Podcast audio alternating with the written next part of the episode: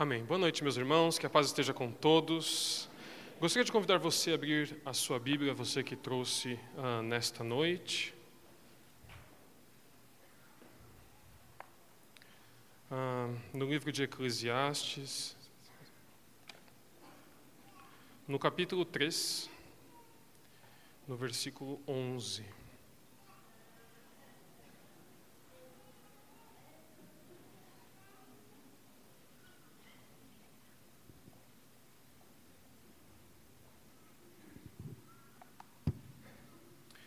Eclesiastes 3, 11 é onde nós vamos ler hoje.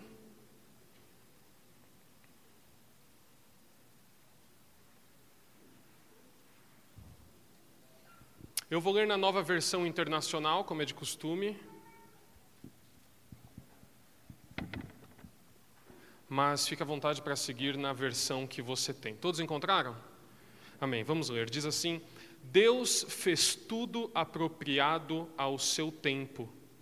Também pôs no coração do homem o anseio pela eternidade. Mesmo assim, ele, o homem, não consegue compreender inteiramente o que Deus fez. Eu vou ler mais uma vez. Ele fez tudo apropriado ao seu tempo, também pôs no coração do homem o anseio pela eternidade. Mesmo assim, o homem não consegue compreender inteiramente o que Deus fez. Amém? Feche seus olhos, vamos orar. Vamos pedir para que Deus fale conosco nessa noite. Nós respondemos o convite do nosso Senhor, vindo a este culto, e nós respondemos através dos cânticos, e agora, meus irmãos, é a vez do nosso Senhor falar conosco. Querido Deus, nós estamos de corações preparados, ouvidos abertos para escutarmos a tua voz. O nosso desejo é que o teu Espírito Santo possa preparar a nossa mente, os nossos sentimentos, mas acima de tudo a nossa alma para que ao escutarmos o que o Senhor tem para nos dizer, esta semente caia numa terra boa. Senhor, mais do que falar de acordo com a nossa necessidade, fala com a gente o que o Senhor quer dizer. Cumpra em nós o teu querer, o teu propósito e que a gente saia daqui desta noite alimentados. É o que nós te pedimos de todo o coração e em nome do teu filho Jesus que nos salvou. Amém. Amém. Eu gostaria de começar conversando com você um pouco acerca de algumas coisas que sempre me inquietaram uh, desde a minha juventude até hoje, algumas coisas que eu não entendo muito bem. Eu espero que você compartilhe comigo. Eu não sei se você conhece um aparelho que se chama fax. Daí a gente se irrita, né? Porque tem gente aqui que nunca viu isso na vida. Tem gente que não sabe o que é, acha que é um tipo de telefone, alguma coisa assim. Mas o fax é talvez a melhor invenção do homem. Não, estou exagerando, mas é uma boa invenção. E eu nunca vou entender o fax, porque pensa comigo: você faz um desenho num papel, você coloca ele nesse aparelho. O papel passa por cima, desce por baixo, e via linha telefônica, isso significa o cabo que sai da nossa casa vai até a rua, da rua vai até não sei aonde, vai não sei aonde, tá? Do outro lado do mundo, a pessoa pega na mão o quê? O papel. É ou não é do inimigo isso? Não. E eu nunca entendi na minha vida o fax. E até hoje eu não entendo. É claro que se alguém sentar na minha frente, explicar direitinho, ah, não, é assim. Eu finjo que entendo, meio que entendo, mas no meu coração eu sei que não é verdade. Porque eu nunca vou compreender isso. Vamos revelando a idade um pouco e pensar no vinil. Quem conhece vinil? Isso. Quem não conhece, não levanta a mão. Mas o vinil está na moda agora, você sabe disso? Tipo, um vinil custa assim cento e poucos reais. Mas não vai achando que você está rico, porque ninguém quer ouvir as suas músicas. O vinil que você tem em casa não vale nada mesmo. Mas está na moda o vinil. E o vinil é mais impressionante ainda. Porque uma banda se reuniu em um estúdio, cada um com seu instrumento, com vários cabos plugados e começou a tocar, e de uma maneira que eu atribuo a mágica, foi gravada em um pedaço de plástico que, quando colocado em um aparelho tocador de vinil com uma agulha bem fininha, vai girando e a gente escuta o que aqueles caras fizeram naquele estúdio naquele dia 50 anos atrás. Então, quando eu pego um vinil dos Beatles e toco, não entendo isso, você entende isso? E tem vinil que é tão do maligno que quando você vira ao contrário,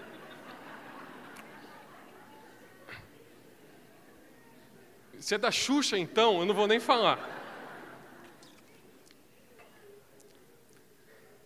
Não entendo e nunca vou entender. E daí só piora, do vinil vai para o CD, que também não entendo, e do CD vai para o MP3, e no Wi-Fi. O que é Wi-Fi? O que é isso? A Copa está chegando. Amém, meus irmãos? Amém. Jesus pode voltar? Pode. Antes da Copa? Ah. E se for o Hexa, né? E a Copa está chegando, e isso é pior, porque Dez jogadores, mais o Neymar, que é o único que importa, vão estar num campo na Rússia jogando bola. E uma câmera vai captar isso, e isso vai sair dela e vai bater num satélite que está voando no espaço, que vai bater no outro, que vai chegar na minha antena da Sky, que vai transmitir ao vivo na minha televisão. Como que isso pode acontecer? Como que isso pode acontecer? Eu moro num prédio na Vila Curuçá. Eu costumo dizer, quando as pessoas perguntam, onde é que você mora? Eu falo, é um bairro francês. É Ville Curuçá. E daí dá mais um. Daí tem um irmão que fala, ah, eu moro num espanhol. É Larreado. Maravilhoso. Então você fala, é um bairro espanhol ali perto de, de Suzano, Mogi. E eu moro na Vila na Vila Curuçá, que é um bairro francês aqui perto de São Miguel, ou Saint Michael, né, que alguns chamam, e tem muito corintiano lá. Eu não sei se você sabe. E Deus quis me provar e me pôs lá. Só que eu tenho um problema que eu moro num prédio e o gol sai na casa dos vizinhos antes do que sai na minha casa. Acontece isso com você, não? E tem coisa, você se sente traído. Eu estava assistindo um reprise, então, era um VT. E às vezes aos 47 do segundo tempo, escanteio cobrado. É muito triste. E não entendo como que pode eu assistir numa televisão, sem contar a televisão. E hoje em dia, os nossos filhos pegam o WhatsApp e faz chamada de vídeo como se fosse assim. Ah, a gente não, não era assim, pai, na sua época? Fica cala a boca, moleque. Era assim na minha época. Como era a vida sem a internet? Alguém lembra, não? A gente lembra. Veio a internet de escada. Aquele barulhinho, tinha que ser de madrugada. E a gente, assim, a gente não se importa muito. Eu não entendo muito, mas eu assisto TV todo dia. Eu não entendo muito, mas eu usava, eu não entendia, mas usava o fax numa boa. Isso não me incomoda tanto assim. Mas acho que com algumas coisas o tempo vai passando e essas justificativas não satisfazem muito mais a gente. E eu quero dar um exemplo assim da, da igreja. Quando a gente se converte, ou quando a gente é menor na igreja, a gente escuta as pessoas falando assim: Ah, Deus falou comigo e me disse, é, vai até aquela pessoa e quando você e diz a ela que ela precisa aceitar o emprego dela. Fala, Nossa, que maravilhoso, que coisa incrível. Ou então fala assim: Eu estava a ponto de a, a, entrar naquela loja e Deus me disse, não entre. Eu falei, mas Senhor, por que não devo entrar? Porque se você entrar, algo ruim vai acontecer. E eu respondi, mas Senhor, eu preciso comprar. E Deus falou, não, você não precisa porque você está sem dinheiro. E eu ficava pensando, mas como que Deus falava com essa pessoa? Era uma, uma conversa. Você já pensou nisso, não? Quando a pessoa fala assim, ah, Deus me disse. Não estou duvidando que Deus te disse.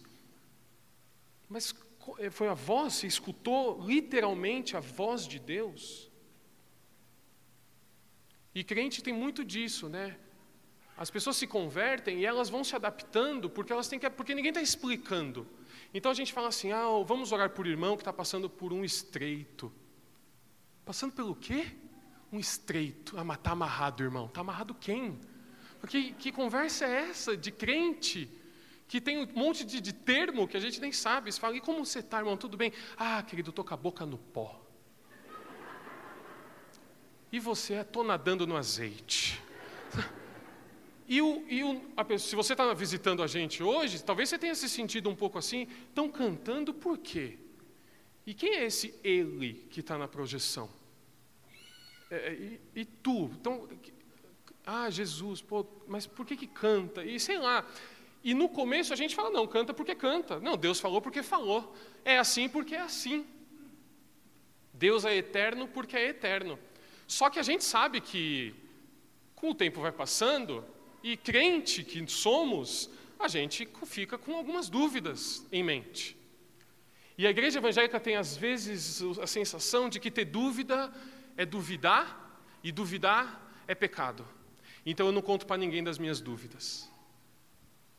E fala assim: não, é, Deus, Deus fala com as pessoas e tal. É, acho que não fala comigo, mas fala com as pessoas. E eu vou enterrando as minhas dúvidas. O impressionante é que a gente vive como se a dúvida fosse uma incredulidade em Deus. Mas todo crente tem o direito de dizer assim: eu acredito em Deus, mas muitas vezes eu não entendo as coisas.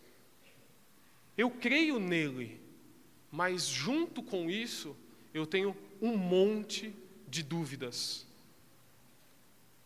Eu espero que isso seja muito libertador, especialmente para os nossos jovens que, quando entram na universidade, tem um batalhão que não encontram na igreja, de pessoas muito capacitadas, dispostas a ouvir as suas dúvidas e, mais do que isso, a respondê-las.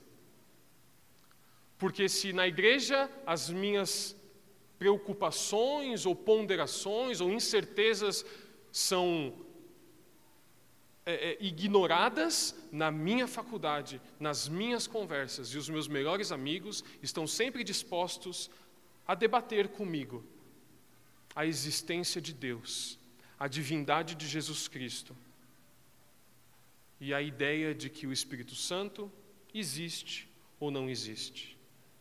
Quando Deus nos criou a sua imagem e semelhança, Ele nos criou seres inteligentes e curiosos. Você é curioso ou não? O nosso DNA foi forjado por um Deus criativo. E nós abrimos este culto dizendo: Deus colocou no coração de cada homem o desejo pela eternidade, mas mesmo assim o homem não consegue compreendê-lo. Eu e você seremos sempre incapazes de intelectualmente compreender o nosso Senhor. A gente precisa lembrar que o absurdo que, que, gera as nossas dúvidas está por toda a Escritura. O improvável, a imaginação, aquilo que não pode se provar é a temática cristã. Tudo que a gente lê na Bíblia, nós vamos ter grandes dificuldades em provar. E a gente pode pensar muito tranquilamente na criação do mundo. Os céus e a terra foram criados por um Deus eterno. E eu quero te falar hoje: Deus é eterno. E você sabe o que isso significa? Que Deus nunca teve um começo. Tá, Deus nunca teve um começo. Não. Mas ele nunca nasceu. Não. Porque não tem mãe, então não nasceu. Claro. Então ele sempre existiu, sempre. Mas sempre desde quando? Não. Desde sempre. Mas e antes? Não tem antes. Deus estava lá. E Deus também não tem fim. Tá bom. Como é que é? Isso, Deus não tem fim, eterno. Mas uma, vai acabar uma hora, porque não, Deus nunca acaba, para sempre. Mas o que é para sempre? E você fala, meu Deus, estou ficando louco. Porque todo mundo sempre me diz que Deus é eterno, e eu acredito que Deus é eterno, mas ao mesmo tempo eu não entendo que Deus é eterno, não, não me faz muito sentido. Em seis dias ele criou os céus, a terra, e criou Adão e Eva, e eles andavam pelo paraíso, e todo fim de tarde eles ficavam juntos. Até que um dia Satanás se encarnou em uma serpente que falou com Eva e disse: Se você comer deste fruto de uma árvore que Deus muito claramente disse: Não comam, se você comer, você será como Deus. O que Eva e Adão haviam esquecido é que eles já eram como Deus, porque Deus os criou à sua imagem e semelhança, mas eles foram enganados. E ao comer aquele fruto, eles foram separados de Deus, e com eles, eu e você. Nós faríamos da mesma forma. E o ofendido que era este Criador, que criou os céus e a terra, que criou o homem à sua imagem e semelhança, se viu distante dos seus filhos. E ele decidiu, no improvável que é a história cristã, que ele estenderia suas mãos por aqueles que o ofenderam. E Deus, o Todo-Poderoso, que sempre existiu, o Criador dos céus e da terra, o que havia criado homem e mulher, enviou à terra o seu próprio filho. Porque lembre-se que nós não servimos a um Deus único, senão que nós servimos a um Deus trino: Deus Pai, Deus Filho e Deus Espírito Santo. E o Deus Filho foi à terra enviado, mas lembre-se, nasceu de uma mulher que era virgem e engravidou pelo poder do Espírito Santo. E esta mulher deu à luz ao filho do Deus Todo-Poderoso. Se ele era o filho do Criador dos céus e da terra, a minha mente e o meu raciocínio diz que nasça no maior palácio que a terra já viu, que nasça entre os reis, entre os príncipes, com dinheiro, com pompa, com seguranças, com tudo que ele merece. Como há poucos dias nasceu o herdeiro da Inglaterra. Vocês acompanharam isso não? Até porque vai mudar muito na nossa vida, não é mesmo, gente? E você já viu na internet assim a, a, foto da família real e assim a cara, o sorriso de quem nunca vai precisar pagar um boleto na vida. e é assim que eu esperaria e você esperaria que o filho do Deus do universo nasceria. Mas a história cristã irracionalmente e improvavelmente diz que o filho de Deus nasceu entre a palha entre o esterco cercado de animais, em um lugar sujo, porque para o filho do Deus Todo-Poderoso não havia cama nas hospedarias. O que sempre existiu, o que estava lá na criação do universo, se tornou um bebê, pobre, pobre e pobre. Não bastasse isso, enquanto crescia, a sua vida foi cercada dos improváveis. Ele era aquele que ensinava os mais velhos. Ele era aquele que tinha doze homens que o seguiam para todos os lados. Ele é aquele que sabia que em muito pouco tempo morreria. Ele é aquele que virou homem com um destino certo, e o seu destino era a cruz do Calvário. Agora, não ache que Cristo foi especial por morrer em uma cruz, porque não havia morte mais ordinária do que a cruz. Todos morriam na cruz. A cruz era para todos, a cruz era para os ladrões, a cruz era para todos aqueles que precisavam ser mortos pelo governo romano. E de, do jeito que ele nasceu, ele morreu. Sem roupa ele nasceu, nu ele morreu. Pobre ele nasceu e pobre ele morreu. Abandonado por todos ele nasceu. Abandonado por seu próprio pai, ele morreu. E na cruz do Calvário, ele foi pendurado, sofreu e derramou o seu sangue.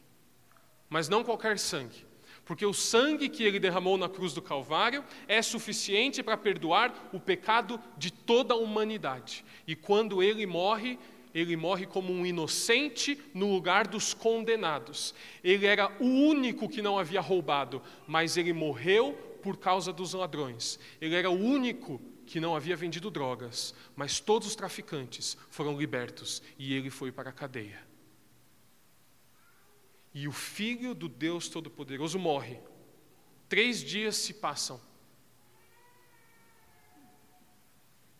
E contrariando toda a lógica humana e tudo que nós esperaríamos, ao terceiro dia, ele ressuscita. O seu corpo estava gelado, enrolado em um pano, colocado sobre uma pedra, e aquele lugar estava fechado. Ah, o sopro de Deus levantou Jesus Cristo dos mortos. Ao terceiro dia, ele se sentou. Mais um suspiro e ele se levantou. E em poucos minutos ele estava caminhando, porque a morte não pôde detê-lo quando ele ressuscita, junto com ele a humanidade ressuscita, e todos os que estavam condenados, agora sim, são libertos, agora sim têm a sua sentença de morte mudada. Não bastasse isso, poucos meses depois, poucos dias depois, Jesus Cristo, que havia morrido e que havia ressuscitado, é visto a olho nu pelos seus melhores amigos, subindo pelos ares, e ele se assenta à direita de Deus, o Todo-Poderoso. Da tumba, ele foi para o céu. E antes de subir, ele diz aos seus discípulos: Eu vou, eu vou, mas eu voltarei. E eu vou buscar vocês, e vocês habitarão comigo no céu, por toda a eternidade. Quando eu escuto a narrativa bíblica e o que eu creio ser o cristianismo, eu tenho grandes dificuldades em abraçar com a minha mente a veracidade de todos esses fatos. Só que lembre-se que crente não pode ter dúvidas, é assim que a gente se sente. Não, não, não é possível. Porque se alguém disse, eu, digo, eu acredito. Se o meu pastor me ensinou, eu creio. E assim é que é. Você sabe que, certa vez, eu fui dar uma aula de inglês e eu dou aula particular de inglês, como você deve saber. Eu bati na porta, entrei na casa de uma aluna nova que eu nunca tinha visto. E conversando com ela, ela disse: Eu venho para São Paulo duas vezes por semana porque eu visito a minha mãe. E ela disse: A, a minha mãe, ela, é, sempre foi, nós somos uma família de médicos. A minha mãe sempre foi uma médica muito respeitada, professora universitária.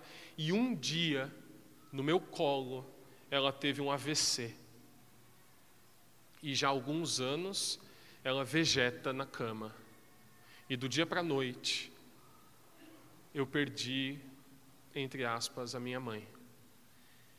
E eu já havia dito a ela, já havia contado a ela que que eu tinha um trabalho na igreja, alguma coisa do tipo. E ela falou assim: "O que que o que, que a sua religião fala? Por que que isso aconteceu com a minha mãe?" E você deve imaginar que eu virei para ela e disse: não sei. Eu sinto muito que isso aconteceu com a sua mãe, mas eu não sei por que isso aconteceu. E naquela hora, estávamos só eu e ela na mesa, ela começou a chorar. Chorar, chorar, chorar, e ela me disse assim: Nunca ninguém me disse isso. Nunca ninguém teve a coragem de dizer que não sabe o porquê disso ter acontecido com a minha mãe. Nós vivemos tantas coisas nas nossas vidas e há sempre uma explicação, você já percebeu? Ah, na frente você vai entender. Não, Deus fez isso por causa daquilo. Mas olha só, veja pelo lado bom. Perceba que as coisas. E muito disso é muito importante para que a gente viva. Mas nós precisamos ter a coragem de chegarmos diante de Deus e dizer: Senhor, eu não entendo, eu não sei, não faz sentido, eu não sei. E eu quero te dizer, apesar de sempre estranhar quando me chamam de pastor Caio, que como pastor dessa igreja eu quero te libertar, em nome de Jesus, da necessidade de que eu e você saibamos de todas as coisas. Porque o cristianismo é uma fé, é uma fé, ponto. O cristianismo é uma fé de coisas que nós não compreendemos com a nossa mente, mas compreendemos com o nosso coração. Você deve conhecer muito bem, voltando, assim que Jesus ressuscita, você imagina que os discípulos caminharam muitos anos com Jesus e eles assistem à sua morte e mas eles têm uma sensação de que ele vai sair dessa. Porque nós já vimos ele fazer assim coisas absurdas. Eu já vi morto ressuscitar, eu já vi cego enxergar, eu já vi o paralítico andar, eu vi aquele menino uh, epilético ser totalmente libertado, eu vi demônios sendo libertos, eu vi, eu vi tudo acontecer. Calma, a gente ainda não precisa se desesperar. E quem já perdeu um ente querido, com toda certeza, já teve aquela sensação de assim: isso é só um pesadelo, eu vou acordar a qualquer momento. O que eu estou vivendo, talvez, talvez isso aqui não seja verdade. E eles estavam vivendo aquilo, porque Cristo acabara de morrer. Mas meus irmãos, passaram-se um e dois dias, e aparentemente Jesus estava mesmo morto definitivamente morto. E você sabe quando você precisa chegar àquela conclusão? Ah, então a gente vai indo então. E qualquer coisa vocês qualquer coisa vocês avisam a gente, vocês chama no Zap. Vocês dão um toque, tá? A gente vai indo, tem uma caminhada boa e esses dois discípulos vão, porque já era o terceiro dia, nada aconteceu. Eles não estavam acostumados a algo demorar três dias. Não era assim que Jesus se comportava. E Jesus, diz a Bíblia, começa a andar com eles, ressurreto, mas eles não o enxergavam como Cristo. E eles falam: Você é o único que não sabe o que aconteceu? Que Cristo morreu? E Jesus como há pouco eu contei aqui, começa naquele caminho a descrever a narração cristã, desde Moisés até os profetas, até o nascimento, até o seu próprio nascimento, a sua própria morte, ele diz: e ali ele necessitava e iria ressuscitar. E quando a conversa estava maravilhosa, Jesus fala a mesma coisa. Bom, a gente chegou, eu vou, eu vou continuar. Obrigado pelo papo. Não, não, não. o jantar já está tá, tá aí, já está pronto. Fica e janta com a gente. Já aconteceu isso? A pessoa chega na sua casa, assim, seis da tarde, com aquela cara lavada. Oh, não, deu uma passadinha. E a panela de pressão está. Não, passa. Ah, não, mas eu vou indo, que eu tenho que.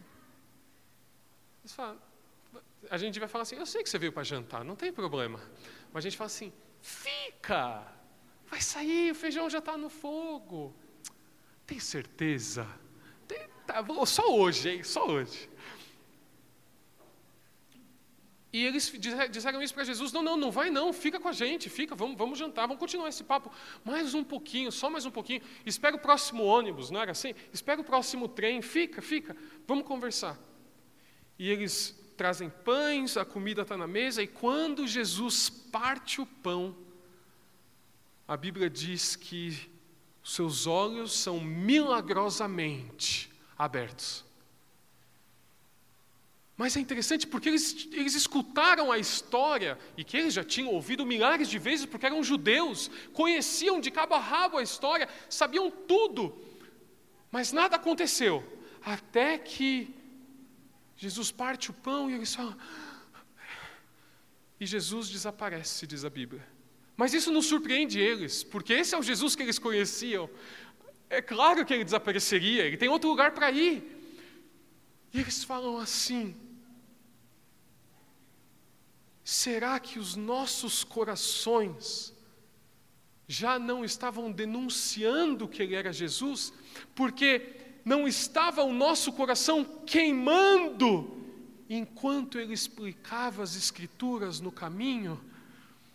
E aqueles homens se lembram que enquanto Jesus contava aquela história, alguma coisa de diferente estava acontecendo dentro deles.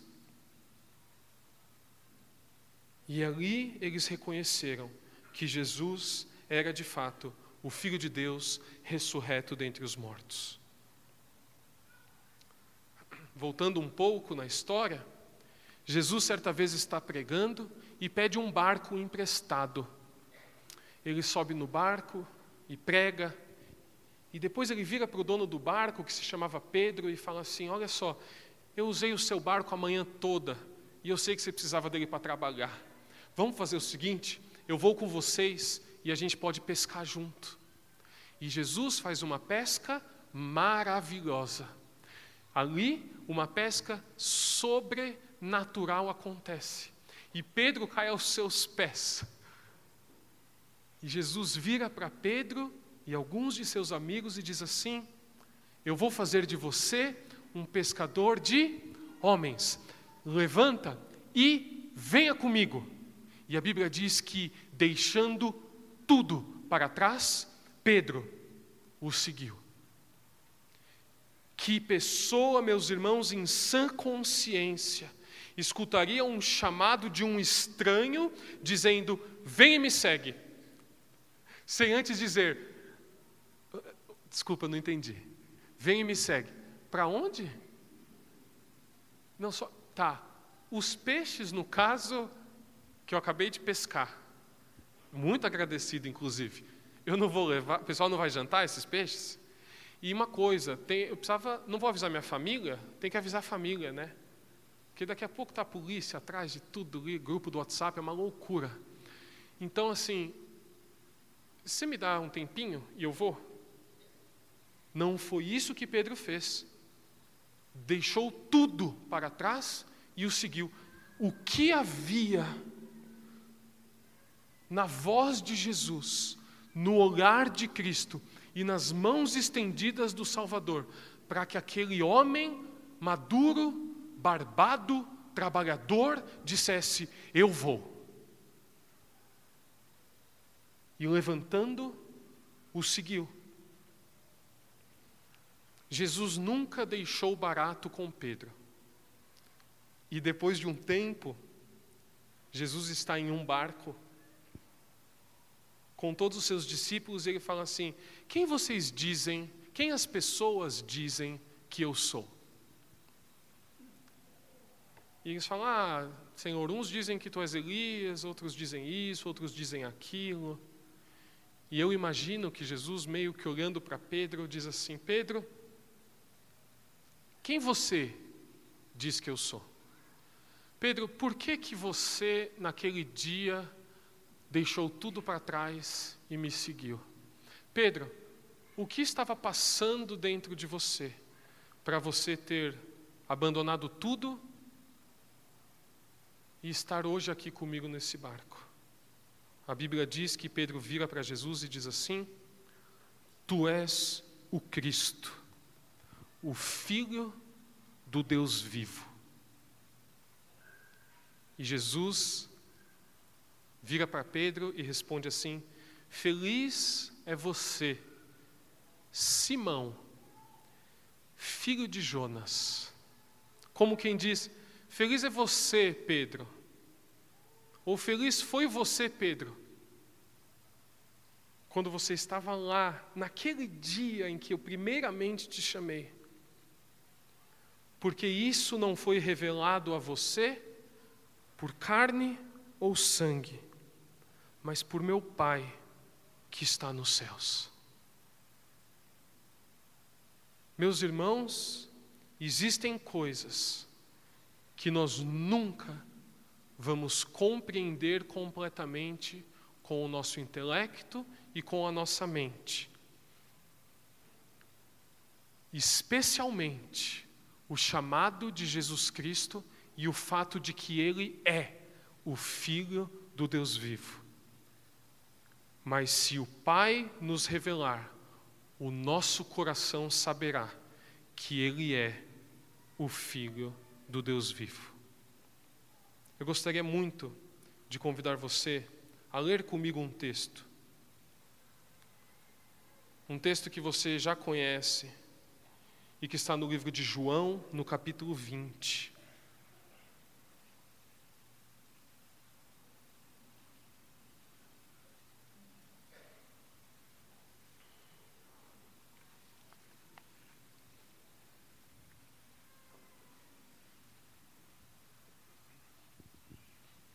João capítulo 20, no versículo 19, nós vamos ler 10 versículos apenas.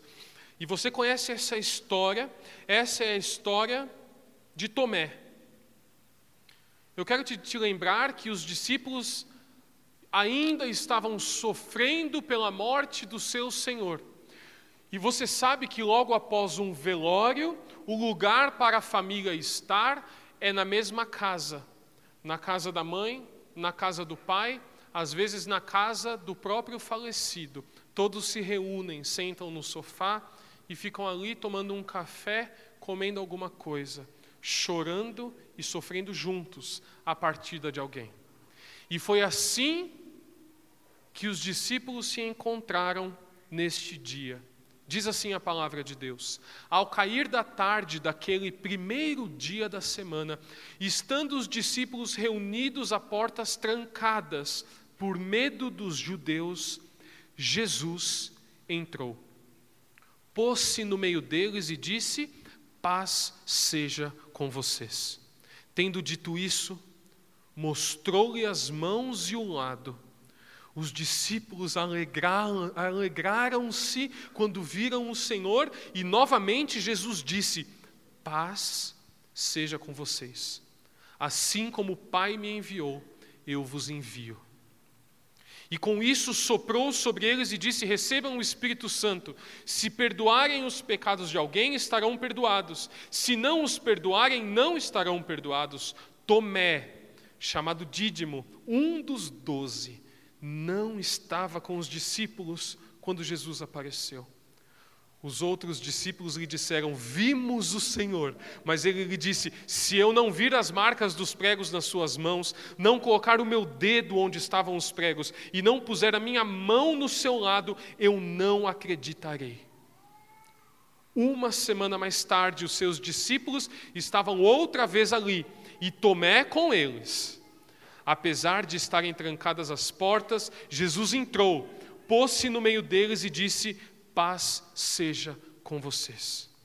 E Jesus disse a Tomé: Coloque o seu dedo aqui, veja as minhas mãos, estende a mão, coloca aqui do meu lado, pare de duvidar e creia. Disse-lhe Tomé: Senhor meu e Deus meu. Então Jesus lhe disse: Porque me viu, você creu? Felizes os que não viram e creram. A gente sempre se pergunta: Tomé caminhou com os doze o tempo todo, e por que ele não acreditou? E eu tenho uma resposta de um pregador britânico chamado Charles Spurgeon, e eu quero mostrar para vocês. Aline, acho que você vai precisar avançar para mim. Dois slides, por favor. Um só, tá bom.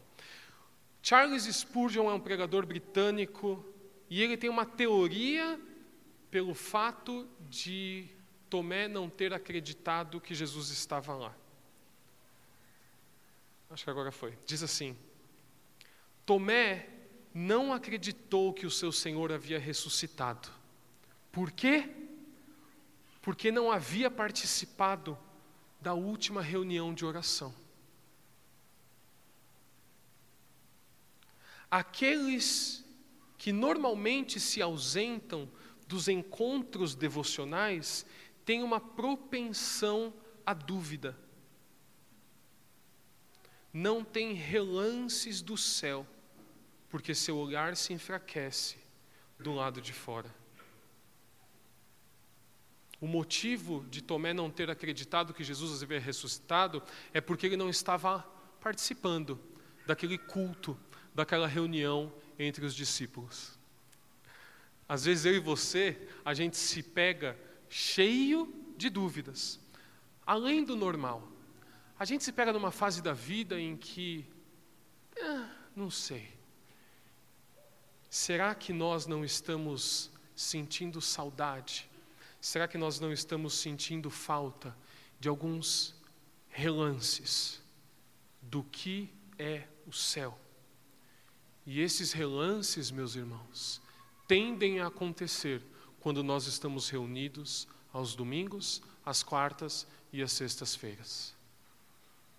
Quando nós estamos juntos e cantando, as nossas dúvidas são lavadas pela presença de Deus neste prédio.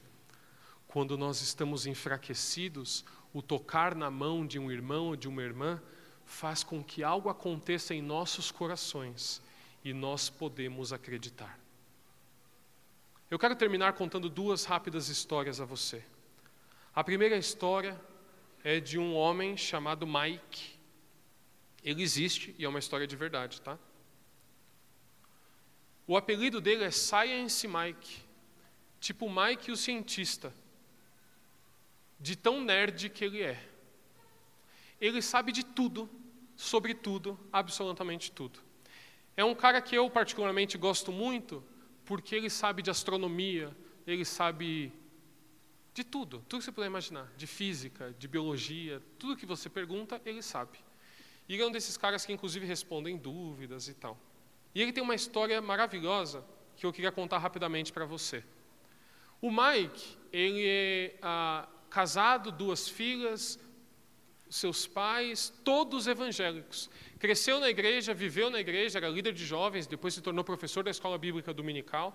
E por um problema familiar que os seus pais enfrentaram, ele decidiu ler a Bíblia. Ele já lia diariamente, mas ele falou: Não, eu vou ler a Bíblia intensamente. Lembra que esse cara é meio gênio? Ele leu a Bíblia quatro vezes em um ano. Ele fez um esquema que ele conseguia ler, e ele é desses gênios, ele leu. E ele disse que quanto mais ele lia a Bíblia, mais dúvidas surgiam na sua mente porque ele tinha um pedaço dele totalmente conectado aos estudos terrenos e, e, e, humanos, e ele sabia de tudo, sobre tudo. Então, quando ele lia Gênesis, ele tinha grande dificuldade em compreender, em acreditar. Quando ele lia acerca da vinda de Cristo e a sua morte, a sua ressurreição, ele tinha grande dificuldade em acreditar. Resumindo, queridos, ele se tornou ateu. E ele se converteu ao ateísmo, se a gente pode dizer assim. O triste é que ele não contou para ninguém porque como ele diria à sua esposa e às suas filhas que ele já não acreditava em Deus? Pior ainda, como ele diria aos seus pais? E aos seus alunos da escola bíblica dominical? O que, que ele faria ao chegar na igreja e dizer assim: olha só, eu não acredito mais em Deus. Na realidade, tudo isso que vocês estão fazendo hoje aqui não existe e eu posso provar. Ele passa dois anos escondendo isso da sua família até que um dia a esposa vira para ele antes de dormir e pergunta o que, irmãs? Que foi? Tá tudo bem? E daí, como todo bom marido, o que, que ele responde, irmãs? Tudo bem. Não é nada não. E, e ele, ela insiste, ele fala assim, sabe o que é? Eu não acredito mais em Deus. E ele diz que ela ficaria mais surpresa se ele tivesse dado um tapa no rosto dela. A crise familiar estava instaurada, ele não acreditava e não havia nada que eles pudessem dizer para convencê-lo do contrário, porque ele sabia que tudo aquilo era uma invenção humana. E o que, que a esposa faz? Vai contar para a sogra, claro. E fala: Olha só, o seu filho, que você disse que ia ser um bom marido, eu quero devolver. Não, ela não fala isso, mas ela fala: seu filho não acredita mais em Deus. Como não acredita mais em Deus? E como toda boa mãe, que tem a unção do coque, você conhece a unção do coque? É a unção da mãe crente. Vira para ele e fala assim: Filho, eu vou orar para que Deus faça um milagre tão grande que você não tenha o que dizer acerca da sua existência. Ele disse que para ele aquela fala não significou absolutamente nada, porque ele sabia que esse milagre que ela pediria não chegaria a ninguém, até porque este Deus a quem ela iria orar não existe. E se ele não existe, não há milagre. Há talvez uma sucessão de coisas da natureza que ele era capaz de explicar, mas este milagre não aconteceria. Como toda boa mãe, ela diz: Você precisava ir em algum evento, acha um amigo e ele vai para satisfazer a mãe. Em um evento, um seminário, de pessoas que trabalhavam com criatividade e comunicação, e por uma coincidência eles eram cristãos. Mas o seminário não era cristão. E ele chegou naquele seminário e eles conversaram sobre marketing, sobre mercado, sobre ideias do mundo digital, uma coisa maravilhosa. E na, no final daquela noite, depois do encerramento, o líder daquele evento disse assim: Olha só, agora nós vamos descer ali numa capela e nós vamos tomar a Santa Ceia. E ele se sentiu traído, porque não foi para isso que eu vi. A gente tinha aqui na igreja um ministério que era um time de futebol. Quem não quer um ministério desse, né? É igual a pessoa fala assim: Ah, eu vou ser missionário. Ai, que bênção, onde? Espanha. Pô, irmão, me leva junto, que eu também estou. Deus está me chamando. Mas esse era, era assim, eles convidavam o time para o jogo de futebol, daí, antes do jogo começar, eles pregavam o evangelho. E muitos se converteram. Eu quero fazer justiça, muitos se converteram. A pessoa ia para um jogo de futebol, tinha uma palavra, e alguns ficavam lá, tipo assim, eu vim jogar bola, vamos jogar bola, vamos jogar bola. Daí o jogo começava, o coro comia, e eles falavam, mas você não era crente? É, mas Deus entende, perdoa, perdoa carrinho, chutava, uma coisa louca. Não quero falar quem era o presbítero Luzenildo, mas não gosto, não gosto de citar nomes, vocês sabem. E, e esse cara se sentiu assim, eu vim, eu não vim para isso, eu vim para um jogo, eu vim para um, mas ele, o cara é meu amigo e eu vou e desci e naquele dia ele, ele se aproxima e ele fica numa situação muito difícil, eles partem o pão, entregam para ele, ele não acredita, ele acha que aquilo é só um pão, e naquela hora ele sente alguma coisa e ele fica tão atribulado e ele sai daquele lugar e eles estavam na praia e ele vai para o topo de uma pedra. Já era madrugada, duas e meia da manhã, ele vai para o topo de uma pedra porque ele está inconformado. Na verdade, ele, ele sentiu saudade de acreditar em Deus, alguma coisa estava acontecendo dentro dele, e ele se coloca bem na beira de uma pedra, e estava tudo escuro, ele disse que não enxergava nada, mas ele sabia que o oceano, que a praia estava ali, e ele pensou assim: do jeito que eu sei que a praia está aqui, mesmo não vendo, eu sinto que ela está aqui, e isso foi suficiente para que ele fizesse uma oração. E ele falou: Nem sei como eu orei, ele, porque eu não acreditava, mas eu disse assim: é, Deus, eu nem acredito, mas eu estou te dizendo que de alguma forma eu senti meio que saudade de acreditar em você. E, e, e quando eu ouvi eles pregando antes da ceia sobre o lavar dos pés, eu percebi que. Eu não sei, não sei, mas eu estou aqui te dizendo: eu não acredito, não acredito, não acredito. E ao terminar a oração, numa maré calma, uma onda veio e lavou os seus pés e o molhou. E naquela hora ele olhou para o alto e ele viu uma luz e ele explica muito mal explicado, porque ele já não consegue entender o que está acontecendo, que era como se a glória de Deus estivesse sobre ele. E ele diz assim: eu chorei e naquele dia alguma coisa aconteceu que até hoje eu não sei o que foi. No dia seguinte, todas as minhas dúvidas ainda estavam comigo. Eu ainda tinha todos os questionamentos que eu tinha antes daquele evento, mas eu acreditava de alguma forma sobrenatural na existência de um Deus e que seu filho era Jesus Cristo. Aquele homem teve um encontro sobrenatural. A minha última história é sobre eu mesmo. Ah, em 2014, eu não sei se você sabe, talvez você já tenha escutado essa história, eu e a minha esposa fomos sorteados pela Mastercard para viajarmos para a Alemanha com tudo pago por uma semana. O que, que você acha disso? Desculpa, Deus tem preferidos. E eu estava dormindo, recebi um telefonema. Oi, por favor, Caio Zaleski, Arcanjo da Silva. Eu falei, ô oh, Jesus, alô, sou eu. Aqui é da Mastercard. Falei, querido, eu vou pagar. Você tem que entender, tá difícil para todo mundo. Eu quero pagar. Ele falou, não, olha só, você gosta de futebol? Eu falei, gosto. Então, só estou te ligando para te avisar. Você mora na rua tal, não sei o que, mora. Estou te ligando para te avisar que você ganhou uma promoção e você pode levar um acompanhante para assistir a semifinal da UEFA Champions League com tudo pago em Munique. Falei, é, Bangu 2 está me ligando, né?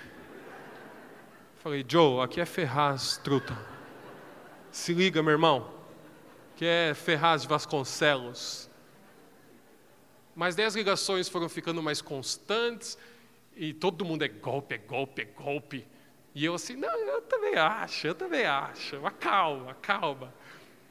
Resumindo, a gente foi parar com tudo pago, assim, tal, hotel cinco estrelas, chegou, tinha massagem, tinha não sei o quê, euro, vai, come, faz, se quiser, maravilhoso.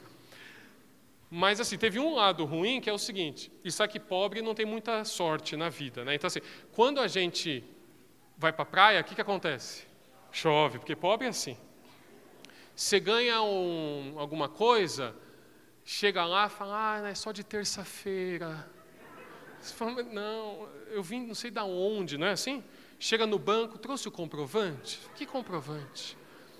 Então, eu, fiz, eu, eu falei, meu Deus, é agora, porque eu vou para a Alemanha, o berço da reforma protestante. Eu vou visitar tudo Lutero, tal, que eu vou tatuar Lutero. Vou, eu vou esfregar na cara do pastor Felipe. Ah, eu fui, eu visitei, eu conheço tudo. Foi agora, eu vou fazer a minha reforma lá. E daí eu fui descobrir que a cidade que nós visitamos, que era Munique, é a única cidade católica da Alemanha. Porque Deus, ele, ele sabe o que faz, né? Para a gente não ficar soberbo. E mas é claro que a gente deu um jeito e nós achamos a única catedral luterana da cidade, cedida pelos católicos, era uma igreja católica, se tornou uma igreja luterana, e essa foto eu vou ser eternamente grato à minha esposa Cris por ter tirado, porque nesse dia eu entrei na igreja, a igreja estava totalmente vazia, é uma igreja muito diferente do que a gente conhece por igreja, como essa aqui, por exemplo uh, é uma igreja com vitrais, com pé direito altíssimo, com pouca iluminação, com bancos de madeira. Você sabe, é como uma igreja católica romana, só que cristã. Uh, evangélica. E, e, eu sentei, eu me lembro muito bem que o banco era de madeira escura, maciça, e nos braços dos bancos tinha talhado os quatro seres viventes, então onde eu sentei tinha realmente a cabeça de um boi, no outro banco a cabeça de um leão, de um homem, da águia, aquela coisa que te mostra realmente sensorialmente que você está em um lugar que te constrange a sentar. E eu fiquei, essa foto não é posada não, eu estava ali sentado. E naquele dia eu tive uma das maiores e mais profundas experiências da minha história com o meu Salvador. Se você me explicar o que aconteceu, eu posso tranquilamente te dizer: eu não sei.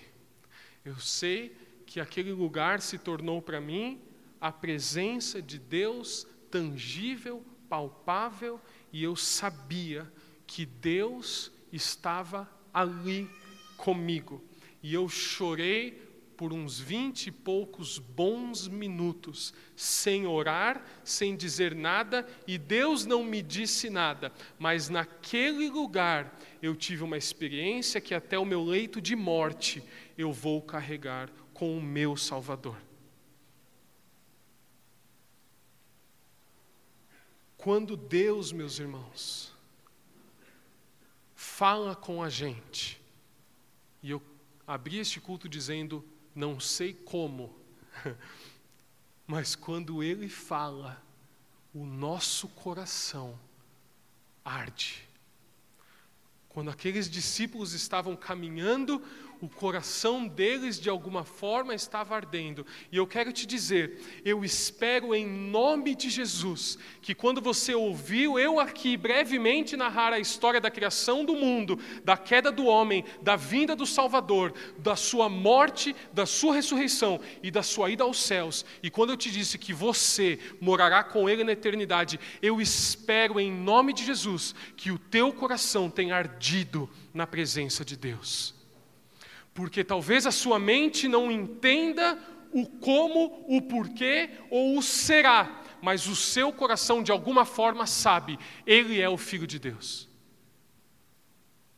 Ele é o filho de Deus. Não me peça para te explicar com muitas palavras, mas o meu coração sabe que Jesus Cristo é o Salvador da humanidade. Meus irmãos, eu quero dizer sobre a sua vida nesta noite: Jesus veio sim, Jesus morreu em uma cruz e ele ressuscitou para perdoar você dos seus pecados. E ele voltará, Jesus Cristo voltará, e você subirá com ele, e você habitará eternamente no seio do Pai, e você vai desfrutar da comunhão de todos os santos, eternamente, na presença do teu Salvador. Eu quero terminar junto com você lendo um livro que está no, eh, lendo um texto que está no livro de Romanos, no capítulo 10.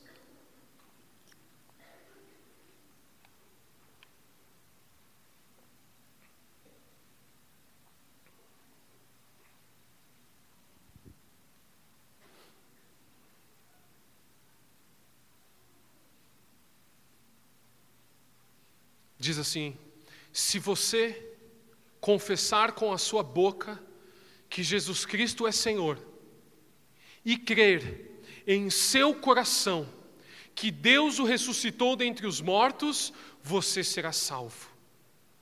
Porque é com o coração que se crê para a justiça e com a boca se confessa para a salvação. Como diz a Escritura: todo aquele que nele crê jamais será confundido. Nesta noite, a minha oração é que o meu e o seu coração queime ao ouvir a voz de Jesus Cristo. Curve seu semblante nesta hora na presença de Deus.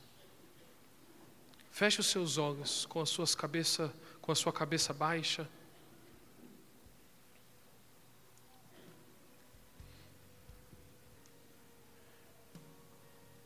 Nós temos alguns poucos minutos, mas eu não quero perdê-los sem antes te dizer que talvez hoje seja o dia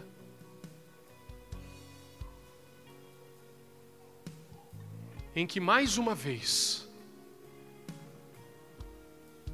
o seu coração arde pela verdade do Evangelho.